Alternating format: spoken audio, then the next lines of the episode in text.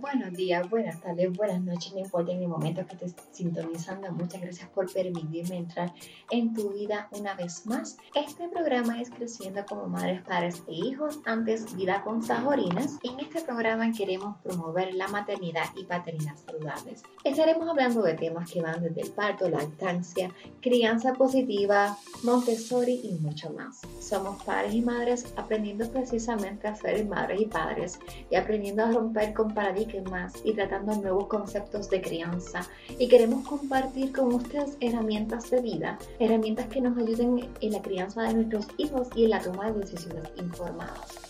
Entendemos que nuestra manera de criar es nuestra manera de cambiar el mundo. Mi nombre es Lexa Catherine Malave García, soy la anfitriona de este programa, soy mediadora certificada, educadora en disciplina positiva, educadora en lactancia. Si quieres saber un poco más de mí, puedes visitar www.vidaconsaborinas.com y visitar mi biografía. Si nos quieres buscar en Facebook y en Instagram, puedes buscarnos como Creciendo como Madres y Padres. Recuerda dejar una valoración y compartir este programa. Recuerda también dejar tu comentario. Tu comentario es importante, clave, fundamental para nosotros porque así podemos saber qué temas le interesan y también podemos saber qué cosas podemos mejorar y qué cosas estamos haciendo bien. Así que nuevamente muchas gracias por sintonizar y qué tal si comenzamos. Como muchos saben, desde el Día de Acción de Gracias hasta el Día de Navidad, las fotos del espía y casi travieso elfo invaden las redes sociales. Este elfo hace de todo en las casas, desde comerse las galletas hasta un reguero con el papel de baño. Hubo un tiempo en que pensé en seguir esta tradición y comprar el elfo.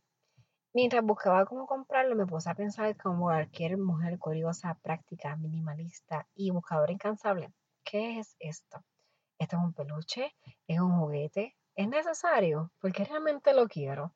¿Y cómo se convirtió esto en una tradición?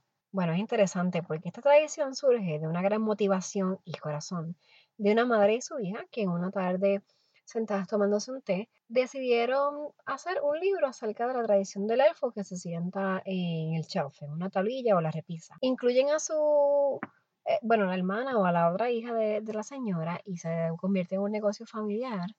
Y está espectacular porque esto nos enseña que esta conexión entre madre e hijas las llevó a unirse para hacer una empresa familiar. Se unieron para emprender, crear y inspirar.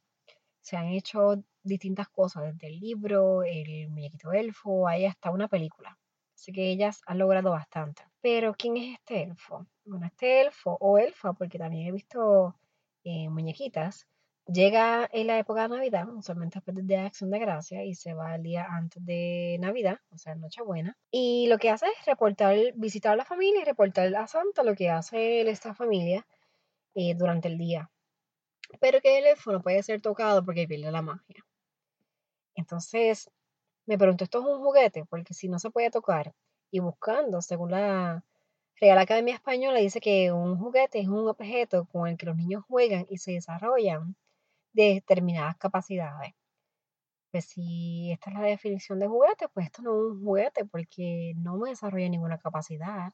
E, el teléfono no se puede ni tocar, así que ¿cómo ellos van a jugar con eso? Como ven, ya comienza a perder el interés por el elfo. Y descubrí muchas veces que nos pasa lo que, que lo quería porque estaba de moda. Y que pues sería algo divertido hasta que busque información. ¿Esto es necesario? ¿Tener este elfo en mi casa es necesario? No, como madre minimalista y despistada en ocasiones, pensé, quiero otra cosa más en mi casa para, para recoger. Me acordaré de mover el dichoso elfo todas las noches a una parte distinta. Muy probablemente no. Así que en esas mismas preguntas que tenía, me acordé de personas que tenían que inventarse un sinfín de cosas porque se les había olvidado mover el elfo y los nenes preguntando por qué el elfo no se había movido esa noche. Entonces, definitivamente descubrí que esto no es para mí. Y mira, no es que yo sea una vaga, es que simplemente esto requiere mucho de mí. Y yo estoy intentando simplificar mi vida lo más que pueda, así que definitivamente no necesito estos distractores para mí. Y también pues me hizo una pregunta muy importante y que quiero enseñarle a mis hijas. Ya tengo la carga de la blanca mentira eh, esta mentira piadosa que decimos y que me dijeron a mí también, y del que los Reyes Magos vienen, y o que viene el Niñito Jesús, o que viene Santa Claus. Y ya pues la mayor me está preguntando si realmente existe Santa Claus. Y a veces no sé ni qué decirle. Así que ponerle más presión a esto de si el elfo este asiste o no, realmente pues que no quiero añadirle más cosas. Quiero que las cosas se queden así, medio simple y complicadas como están. No quiero añadirle más complicaciones. Porque quiero que ellas sean honestas e íntegras. Cuando ellas me pregunten en algún momento porque yo les mentí acerca de Santa Claus de los Reyes, pues no voy a saber qué decirle. Quizás decirle porque quería comentar tu infancia y tu inocencia y todo esto, pero quizás lo comprendan, quizás no, no sé lo que va a pasar. Así que no quiero añadirle más cosas. Y con esto de que el elfo lo que hace es reportar, porque una cosa es que pues, Santa Claus y los Reyes Magos vengan y te den el regalo y todo esto. Pero otra cosa es que venga este elfo a tu casa a reportar lo que tú haces, o que te tienes que volver bien porque el elfo te está mirando, porque pues realmente no, no quiero eso, no quiero que su comportamiento esté determinado por si le están observando.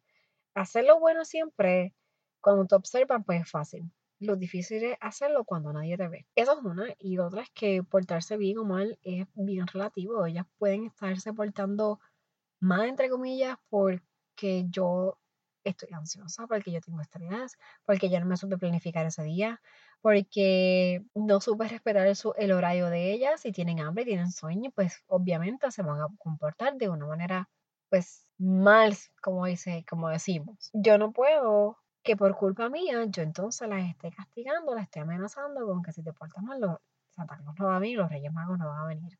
Además de que es una amenaza y entonces las estoy premiando por portarse bien y las estoy amenazando de que se tienen que portar bien eh, para que le traigan regalos. Yo no quiero que esté condicionado su, su comportamiento con esto. Y no quiero estarle bulleando porque esto prácticamente es casi bullying.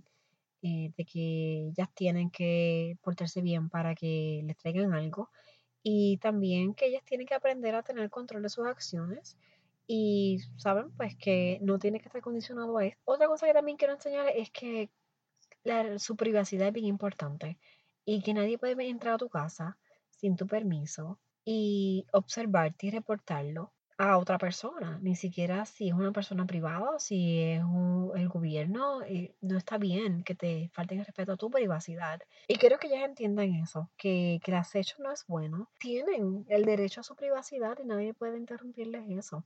Así que por eso son las razones por las que no quiero eh, este elfo en casa. Y nada, todavía no les voy a decir que los Reyes Magos y Santa no existen. Cuando llegue su momento, pues lo haré. Pero ahora mismo no voy a utilizar el elfo, ni Santa Claus, ni los Reyes Magos como medida para que ellas se porten como yo quiero que se comporten. Y espero, pues, me gustaría saber cuál es su opinión y también si lo usan, cuáles son los beneficios del elfo. Quizás ustedes tengan una opinión distinta a la mía. Así que los invito a que me escriban y me dejen su mensaje acerca de, qué opinan del elfo Muchas gracias. Recuerda que si te gusta este programa puedes darnos una valoración, tus cinco estrellas y darle compartir en iTunes para que más personas nos puedan encontrar. También búscanos en Facebook y en Instagram creciendo como madres y padres y búscanos en vidaconsaurines.com para que nos envíes un mensaje de amor, danos tu opinión de algún tema que quieras que discutamos o también para que busque más información en nuestro blog color incolorado, este cuento se ha acabado. Muchas gracias por sintonizar una vez más. Nos vemos la próxima semana a la misma hora y por el mismo canal. Bendiciones del cielo.